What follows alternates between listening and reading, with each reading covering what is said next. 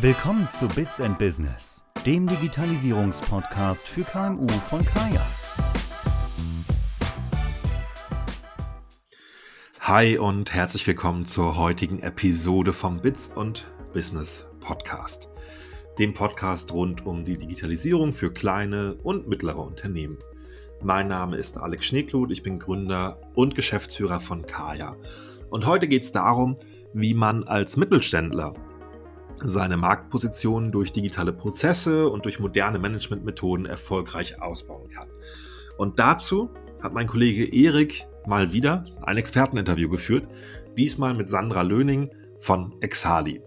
Exali ist ein Spezialversicherer und die fokussieren sich auf Branchen wie zum Beispiel die IT, die Kreativ- oder die Consulting-Branche. Und außerdem bietet man Versicherungen für zum Beispiel Manager, Rechtsanwälte oder Architekten an.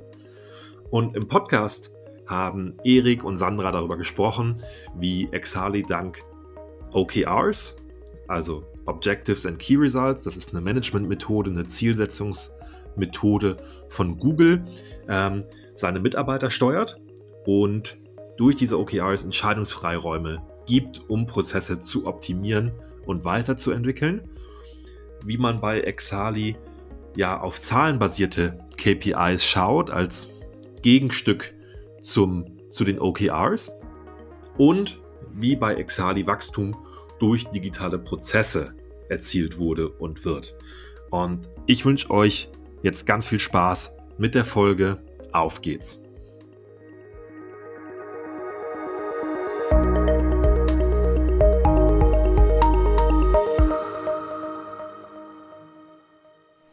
Hallo und herzlich willkommen zum Kaya Experteninterview. Heute mit Sandra Löning von Exali. Sandra ist verantwortlich für die Kundenbetreuung und für das Partnermanagement bei Exali. Und da wir uns als Podcast die Zielstellung Digitalisierungsratgeber gegeben haben, möchten wir diesen Aspekt natürlich deutlich illustrieren. Und deshalb unterhalten wir uns heute unter anderem darüber, welche Prozesse bei Exali exemplarisch durch Digitalisierung verbessert worden sind, Speziell im Kontext von Exali sprechen wir darüber, was eine Berufs- und was eine Betriebshaftpflicht ausmacht und worauf man achten sollte. Und ganz spezifisch, wir betrachten die Thematik, wie ihr bei Exali zu OKRs steht, wie ihr diese zur Unternehmenssteuerung nutzt und wie ihr auch im Vergleich dazu zu KPIs steht. Und was eure Ansichten zu OKRs sind, für welche Abteilungen das sich besonders empfiehlt, OKRs einzuführen, wenn man damit beginnt. Ähm, genau, ich freue mich, dass du heute da bist, Sandra. Stell dich doch bitte einmal kurz vor, wer du bist und ja, was du bei Exali macht, machst und was ihr bei Exali macht. Also Erik, erstmal herzlichen Dank für die Einladung. Äh, ich freue mich sehr, ähm, äh, hier zu sein und über ganz spannende Themen zu sprechen. Gerade so ähm, Digitalisierung liegt uns ja bei Exali tatsächlich sehr am Herzen. Das ist äh, ein, ein ganz eminenter Teil unseres ähm, Business-Konzepts äh, und Modells. Und ja, wir bei Exali, wir sind ein, ein Spezialmakler für digitale Risiken. Das heißt, wir haben uns darauf spezialisiert, die neuen Berufe zu versichern. Also Haftungsrisiken, die zum Beispiel ein ITler hat, ein Software-Developer, ein ähm, Webshop-Betreiber, aber eben auch klassische Berufe wie zum Beispiel der Anwalt oder der Ingenieur. Ähm, die äh, können sich bei Exali digital und schnell und vor allem umfassend versichern. Was war das für ein Bimmeln? das war das Bestätigungsbimmeln, ja. dass wir das super finden. Okay, super. Ähm, genau, äh, jetzt hast du euch ja bereits auch schon mal einmal kurz vorgestellt. Ähm, was uns vor allem interessiert ist, ja, wie kam es denn zur Gründungsidee von Exali und auch da vertiefend nachgefragt. Mhm. Wir haben euch da digitale Prozesse geholfen, um mehr Wachstum zu erzielen. Kannst du da einen kurzen Themenausflug zu machen? Äh, das mache ich sogar sehr gerne. Und ähm, da war ich äh, auch in, in, einem, in einem sehr netten Gespräch ähm, an, der, an der Quelle und äh, darf das auch weitergeben. Also unser, unser Mitgründer, der Ralf Günther, ähm, hat ja hat mich da ein bisschen teilhaben lassen und mir die, die Geschichte der die Idee, die Gründung so ähm, erzählt. Ähm, der Ralf Günther und der Alexander Schmid äh, haben ja Exali 2008 ähm, gegründet Und tatsächlich ist Exali in einem hochagilen Umfeld entstanden. Ähm, und da hat der, der Ralf Günther, der hat dann so einen netten äh, Satz gesagt, äh, Gedanken wurden zu Code. Okay. also wirklich, ähm, da gab es schon eine Historie im Versicherungsumfeld äh, und Versicherungen, gerade Berufshaftpflicht, ne, das war halt alles immer sehr ähm, im klassischen Versicherungsvertrieb war das äh, ein, ein, ja, ein, ein Außendienstgeschäft auch ne, mit, mit Terminen vor Ort und dann gab es dann, dann eine Beratung und dann gab es ganz viel äh, Papierkram auch und einen Versicherungsantrag und der wurde dann äh, an den Versicherer geschickt, postalisch und das Ganze dann wieder äh, zurück. Die Police dann auch in in äh, Papierform und dann hat sich das der äh, entsprechende Freelancer schön in seine Mappe abgeheftet. Und da kann man sich vorstellen, sowas dauert lang und es ist natürlich überregional kaum möglich. Und ähm, aus diesen Gründen, also das waren alles so Einflussfaktoren, die dann eben dazu beigetragen haben, äh, dass sich unsere Gründer überlegt haben, wie kann ich denn Berufshaftpflichtversicherungen ähm, zur Verfügung stellen. Erstens mal überregional, ähm, zweitens mal eben speziell auch für, für neue und, und digitale ähm, Berufe kann man sich ja auch vorstellen, dass da eine große Affinität äh, da ist, ja, wenn, wenn der eine ein Versicherungsfachmann ist und der andere ein, ein Programmierer, Developer.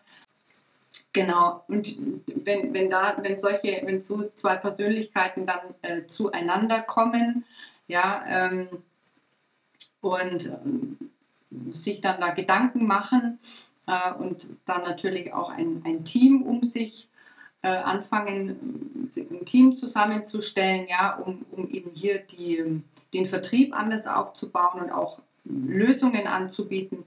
Ähm, so aus diesem Kontext ist eben die, die Exali dann entstanden.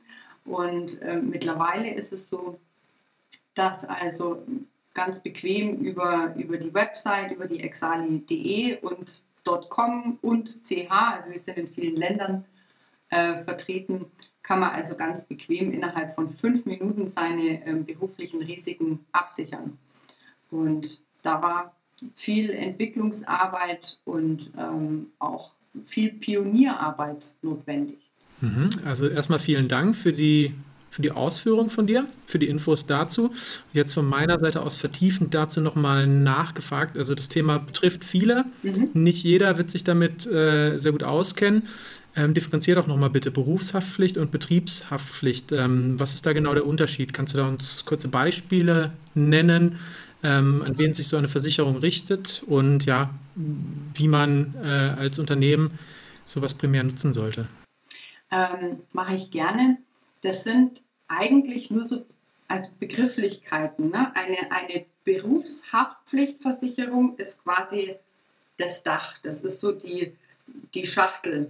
Und in, dieser, in diesem Paket der Berufshaftpflicht ne, ähm, ist die Betriebshaftpflichtversicherung mit drin.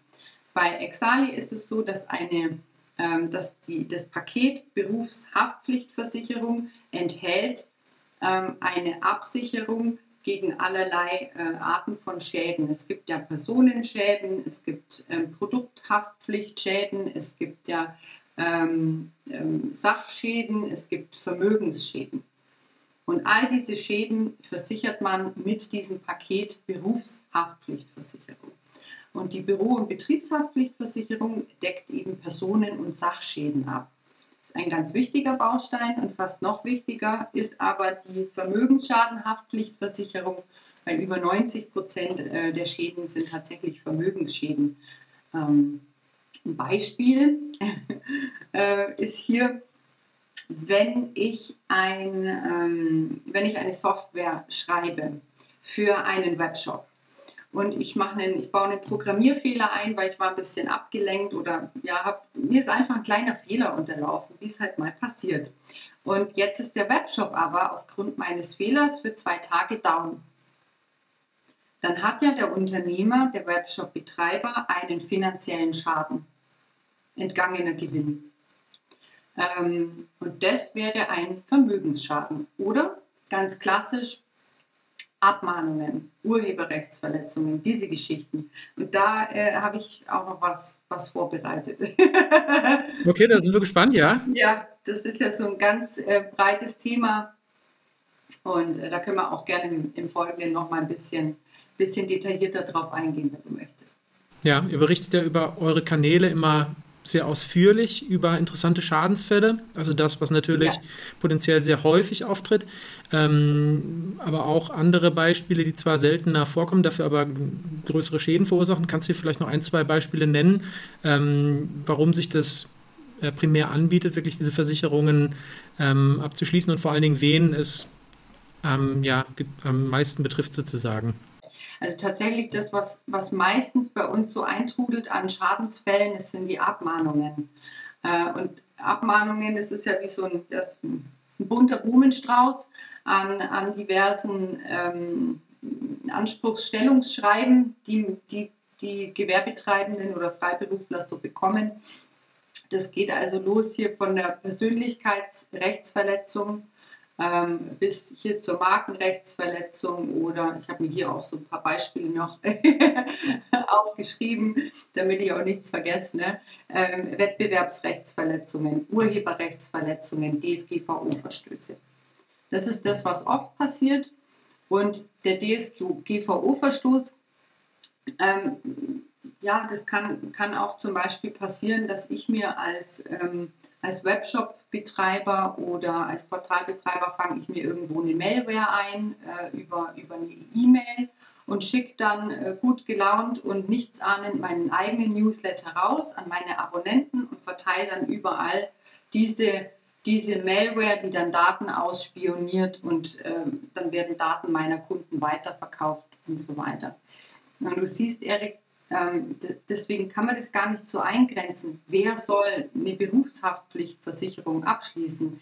Ähm, jeder, der, der aktiv am Geschäftsleben teilnimmt, jeder, der eine gewisse, der eine gewisse Sichtbarkeit hat, der Aktivitäten ähm, mitbringt, der hat natürlich auch gewisse Risiken, egal ob er mit Blumen handelt oder mit Software.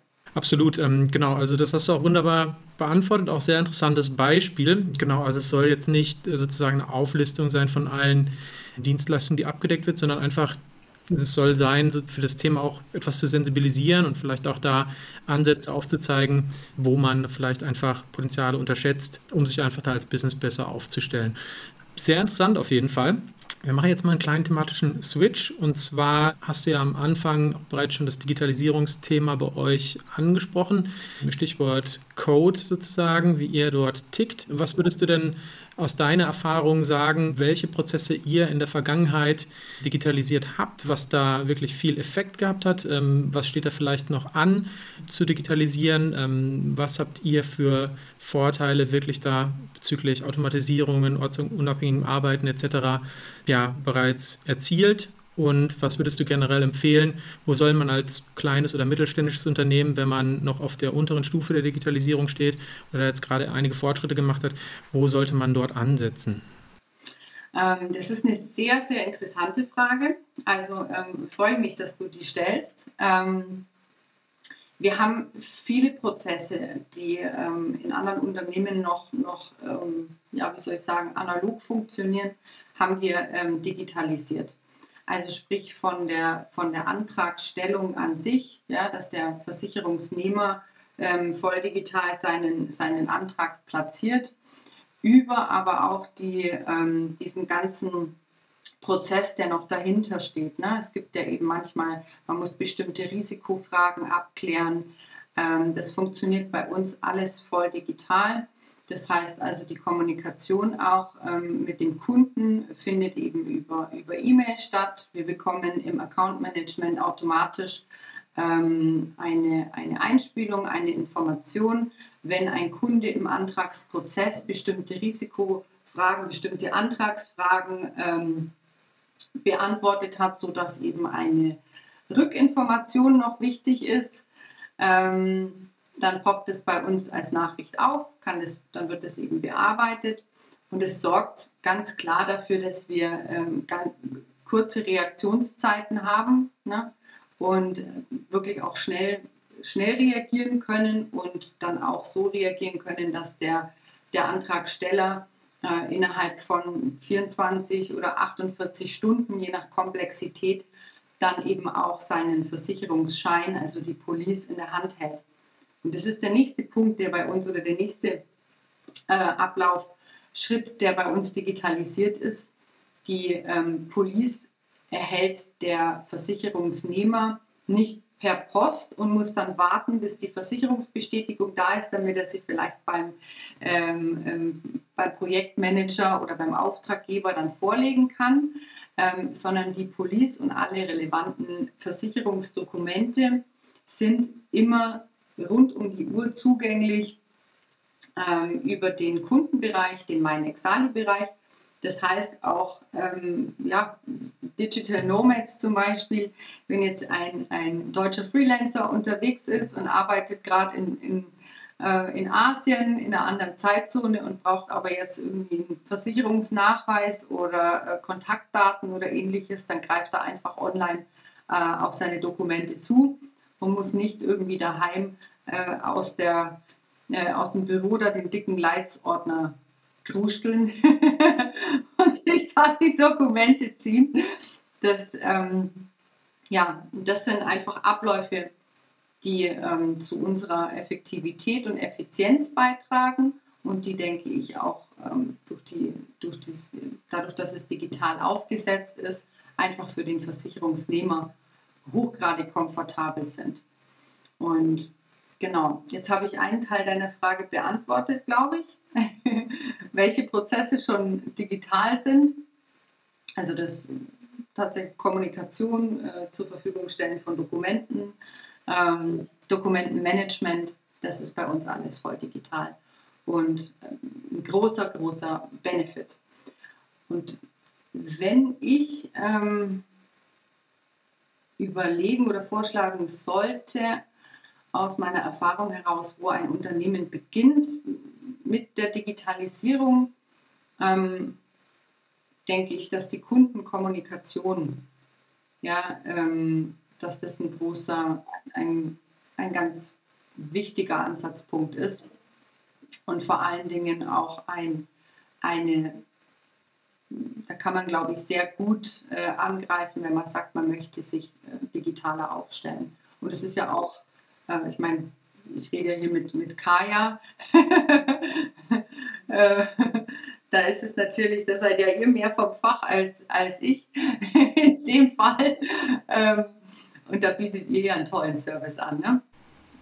Ja, natürlich. Wir sind äh, in diesem Bereich als Digitalisierer von Briefpost oder auch mit der Kaya Document Cloud natürlich da bestens aufgestellt, um ja, ortsabhängigen Zugriff zu Dokumenten jederzeit zu gewährleisten. Völlig, ähm, völlig richtig.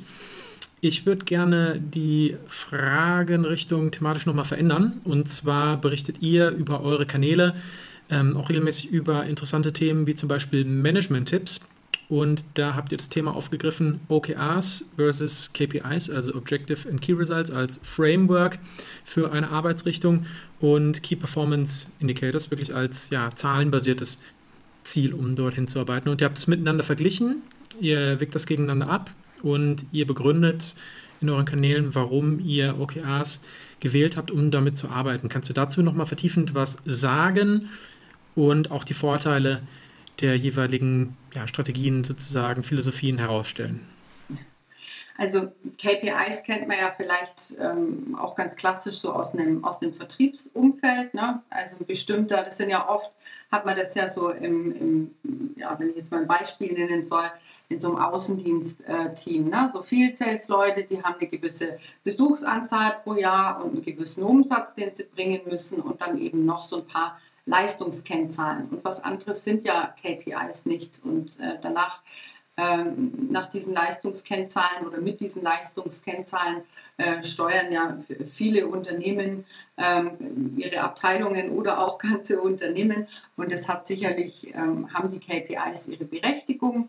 Und natürlich äh, haben auch wir so in einzelnen Punkten setzen wir äh, KPIs noch ein, weil sie einfach interessant sind und sinnvoll sind, auch zum Beispiel für operative ähm, Ziele für äh, operative Themen und aber eben auch so für Einzelziele. Ne? Wenn ich als Person für mich ein, ein, ein Ziel haben soll, dann ist ein KPI ganz gut äh, geeignet. Ne? Also äh, das ist auch ganz klar. Äh, OKR ist einfach ein, ähm, ein anderes Thema.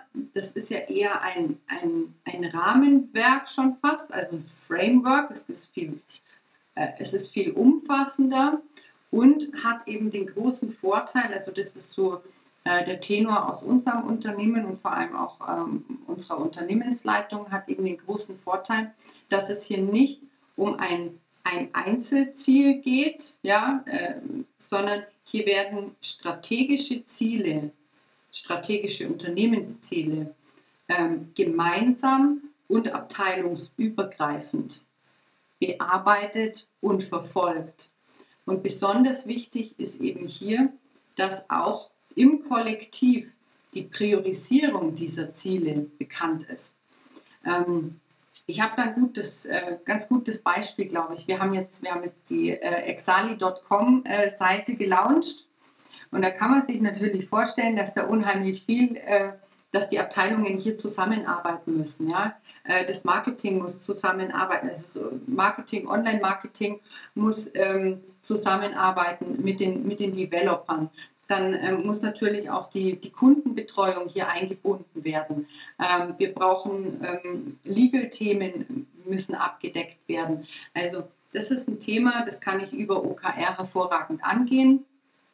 Und ähm, wenn ich jetzt über KPIs so ein Thema versuchen wollte aufzusetzen, ja, und ich habe eine Abteilung, die ähm, ich dafür rekrutiert habe oder die KPIs haben oder Ziele haben ähm, auf Kostensenkung und die andere Abteilung hat das Ziel, äh, Innovation und einen tollen Lounge hinzulegen, dann konkurriert das. Und dann komme ich über kurz oder lang äh, unternehmensintern vielleicht auch in einen Konflikt. und ähm, OKRs, wie gesagt, äh, haben jetzt hier hervorragend funktioniert, äh, auch in diesem Thema. Und ich denke, es passt eben auch sehr gut äh, zum ganzen Unternehmensspirit, den wir haben. Wenn man sich ansieht, in, ja, in welchem hochagilen äh, Umfeld die Exali entstanden ist, ähm, das ist auch einfach das Mindset von Exali. Es muss agil sein. Ich habe im OKR, ich habe einen viel kleineren ähm, ähm, zeitlichen Horizont. Ich arbeite auf drei Monate und nicht, also so machen wir es, wir haben eben so drei Monatsintervalle und äh, nicht so ein Jahresintervall. Das heißt, es kommt eben auch so ein bisschen aus dieser agilen Richtung. Wir arbeiten ja im Development auch äh, im Scrum Framework und ähm, hier fühlen wir uns wohl und es sind agile Methoden, die einfach sich, ähm, die sich bewährt haben in der Unternehmenshistorie und deswegen ist äh, OKR für unsere Abteilungen, für die Mitarbeiter. Ja, wir identifizieren uns gut damit, wir können es gut umsetzen und ähm, erachten es eben als sehr, äh, sehr zielführend. Und besonders eben diese, diese gemeinsame Priorisierung und das, das gemeinsame Ziel, ähm, das ist einfach eine, das ist sehr wertvoll und auch zielführender, haben wir so den, die Erfahrung gemacht. Mhm. Und, ja. Ich finde es definitiv ein äh, sehr interessantes Beispiel, was du da jetzt gerade skizziert hast, ähm, dass es einfach ein Framework ist, das die einzelnen Mitarbeiter oder auch die einzelnen Abteilungen äh, in die Lage versetzt, enabled, hier wirklich dann ihre Entscheidungen in einem gewissen Rahmen, in einem gewissen Kontext auch zu treffen, dass es nicht äh, hundertprozentig starr ähm, auf ein Ziel mhm ausgelegt ist, da es hier eventuell auch zu Konflikten ähm, sonst ja mit anderen Abteilungen kommen könnte. Das finde ich ist ein sehr, ähm, sehr treffendes ähm, Beispiel, was, ähm, was du da gerade genannt hast. Und ähm, vertiefend auch nochmal dazu nachgefragt, ähm, als ihr bei euch OKRs eingeführt habt, habt ihr das, habe ich gelesen, zuerst in der Webentwicklung und im Online-Marketing gemacht. Und du hast ja gerade schon verschiedene Abteilungen äh, angerissen, die zusammenarbeiten sollen. Ähm, was ist das denn für ein Grund gewesen, dass ihr das zuerst in diesen Abteilungen eingeführt habt. Das ist sicherlich interessant für diejenigen, ähm, die das auch planen, mit Objective and Key Results zu arbeiten. Warum gerade da? Naja, hm, wenn du eine, eine neue, ich nenne es mal Zielsetzungsmethode ausprobieren äh, möchtest, dann bietet es sich natürlich an, dass man das abteilungsweise macht oder, oder einzelne Unternehmensabschnitte da erstmal ähm, das ausrollt in einzelnen Unternehmensabschnitten und nicht gleich komplett flächendeckend. Weil man muss ja auch gucken, ähm, wie akzeptieren das die Mitarbeiter, welche, ähm, äh, also welche Ergebnisse bringt das Ganze, welche Resultate. Ähm, und hier ist man einfach bei Exali den Weg gegangen, dass man gesagt hat, gut, wir äh, führen das in Abteilungen ein, die eine gewisse Affinität für agile Methoden schon mitbringen. Und es ist halt nun mal ganz klassischerweise eben die äh, Entwicklung, ja, äh, das sind die Programmierer entsprechend und ähm, natürlich auch das Online-Marketing. Ähm, das sind Abteilungen, die sich hier leicht tun, die sich gut identifizieren können ähm, und auch das gewohnt sind. Ne? Bei uns zum Beispiel wird auch äh, im Development wird eben auch Scrum ja genutzt, ja, mit Daily Stand-Up-Meeting und ähm, mit diesen entsprechenden, gut, da hat man dann einzelne Sprints, aber das ähm, finde ich passt ja auch ganz gut zu OKR mit diesen, mit diesen kurzen Intervallen, wo man eben immer sehr agil dann ähm, auch eine Kurskorrektur mal vornehmen kann. Und ähm, die Unternehmensleitung äh, hat eben auch gemerkt, dass die OKRs auch in den Abteilungen jetzt, ähm, wo es zuerst ausgerollt wurde, ähm, dass da eben auch so, so Dinge möglich waren wie Moonshots. Das heißt, dass man also wirklich ein ganz äh, exorbitant hohes Ziel äh, definiert hat und einfach so ein, ähm, ja, mal geguckt hat, wenn ich richtig Gas gebe, wie weit komme ich denn? Und ähm, sowas geht eben in so mit, mit agil affinen Menschen äh, wie Developern oder im Online-Marketing hat es sehr gut funktioniert. Und jetzt wird aber eben ähm, diese Methodik, dieses Framework äh, peu à peu auch in den anderen Abteilungen ausgerollt und ähm, ist also auch in der, in der Kundenbetreuung schon angekommen und äh, werden also, habe ich ja auch gesagt, ne, gerade mit unserem Dotcom-Lounge, das war ein, ein Thema und äh, wird eben so angegangen. Und ja, so peu à peu äh, werden das alle Abteilungen dann übernehmen und mit OKR arbeiten. Ja, total interessant, wie du das gerade ähm, nochmal illustriert hast, ähm, wie das Thema OKRs bei euch genutzt wird. Auch das Beispiel Moonshots, dass man halt einfach die Philosophie auch im Unternehmen ändert, dass es nicht nur ja oder Nein oder 100 Prozent oder gar nicht ähm, ist, sondern dass man auch hier wirklich in eine bestimmte Richtung streben kann und ähm, wie du sagst, austesten kann, wie weit man gehen kann, was sicherlich auch viel Potenzial freisetzen kann bei Mitarbeitern. Ja, jetzt haben wir im kompletten Interview bereits eine thematisch umfangreiche Reise abgebildet. Also wenn wir uns mal anschauen, wir kommen jetzt vom Thema ähm, Versicherung, sind wir über ähm, OKRs, ähm, über Digitalisierungsthemen, was sollte man zuerst einführen, was ist wichtig, sind wir gegangen. Und ähm, du hast ja bereits einige Erfolgsbeispiele jetzt auch aufgezeigt bei euch oder auch allgemein, was man als Best Practices empfehlen kann. Meine letzte Frage bezieht sich nochmal konkret wirklich auf eins, zwei Erfolgsbeispiele, die du ähm, anhand von digitalisierten Prozessen beschreiben kannst. Gibt es da was, was du ähm, ja hier noch nennen kannst, spezifisch auf euch bezogen zum Beispiel oder auch einfach als Empfehlung für jeden, der sich das hier ähm, anhört, anschaut, ähm, was man hier wirklich mit Digitalisierung erreichen kann, um den Unternehmenserfolg zu steigern? Ähm, ja, also das finde ich auch eine sehr schöne Frage, besonders zum Abschluss. Äh, ich denke, dass Exali an sich die Erfolgs-, eine, eine Digitalisierungserfolgsgeschichte ist. Ne? Wenn man sich die äh, Entstehung ansieht und die Historie und das, äh, das Wachstum, dann muss man sagen, dass das Exali an sich ein, ein sehr gutes Beispiel ist, das ich auch sehr gerne hier nenne. Und ähm, ein anderes Beispiel, wie Digitalisierung wirklich toll funktioniert hat, äh, ich sage es ja ungern, weil das Thema wirklich so durch ist, Aber durch Corona, durch diese Pandemie waren wir halt alle auch gezwungen, ähm, ein bisschen umzudenken.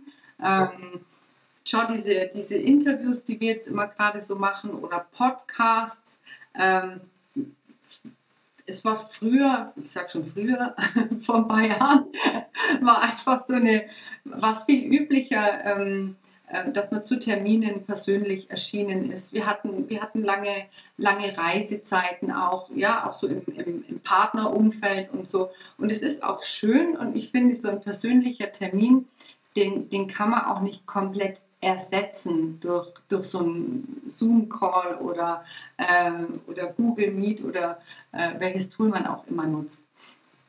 Aber ähm, ich finde, dass dadurch, dass wir ähm, durch Corona viele Termine an sich digitalisiert haben, ne? eben kein monatlicher Jour fix vor Ort beim Partner, sondern der monatliche Jour fix halt über äh, Videokonferenz. Ähm, dadurch, das finde ich, hat schon viel gebracht, weil man, weil man deutlich mehr abgearbeitet bekommt und gerade so, so Jour fix ähm, äh, äh, die man besprechen will, die kann man ganz hervorragend äh, über so einen Termin äh, abbilden. Oder aber auch äh, meine, eine anregende Diskussion, einen, einen Podcast ähm, zu machen, ja, keine, keine Treffen vor Ort, ja, mit, mit Verbandstreffen und ähnliches, ne? Auch schön, auch toll, aber wir mussten ja viele Aktivitäten digitalisieren.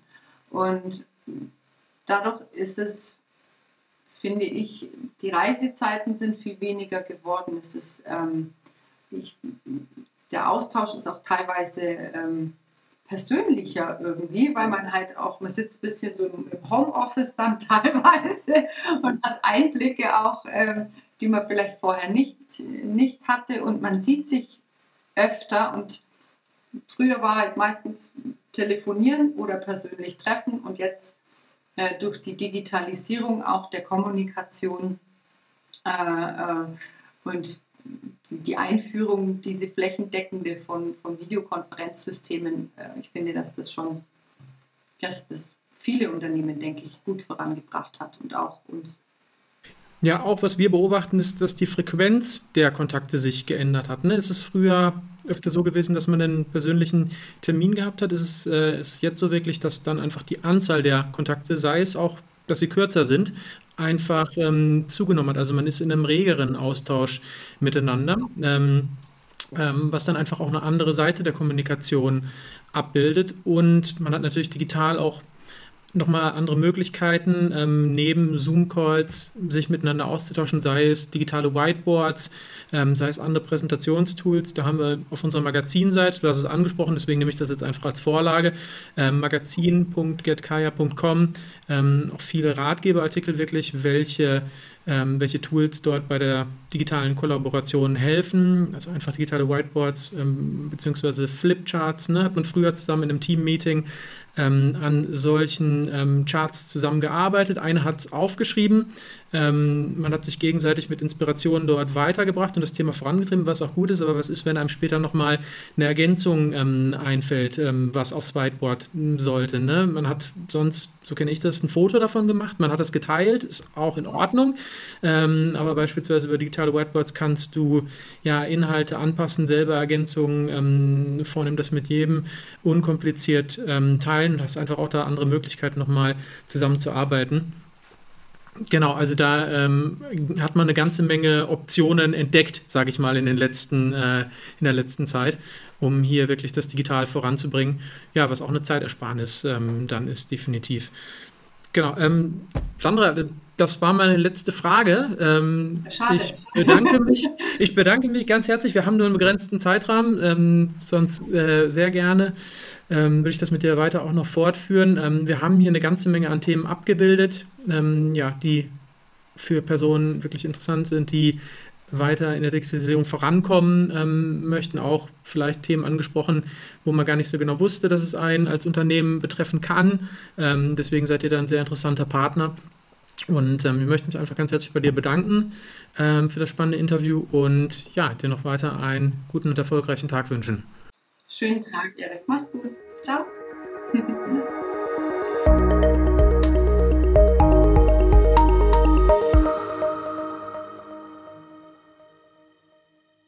Bleiben Sie immer auf dem Laufenden. Jetzt Bits and Business, dem Digitalisierungspodcast für KMU folgen und keine Episode mehr verpassen.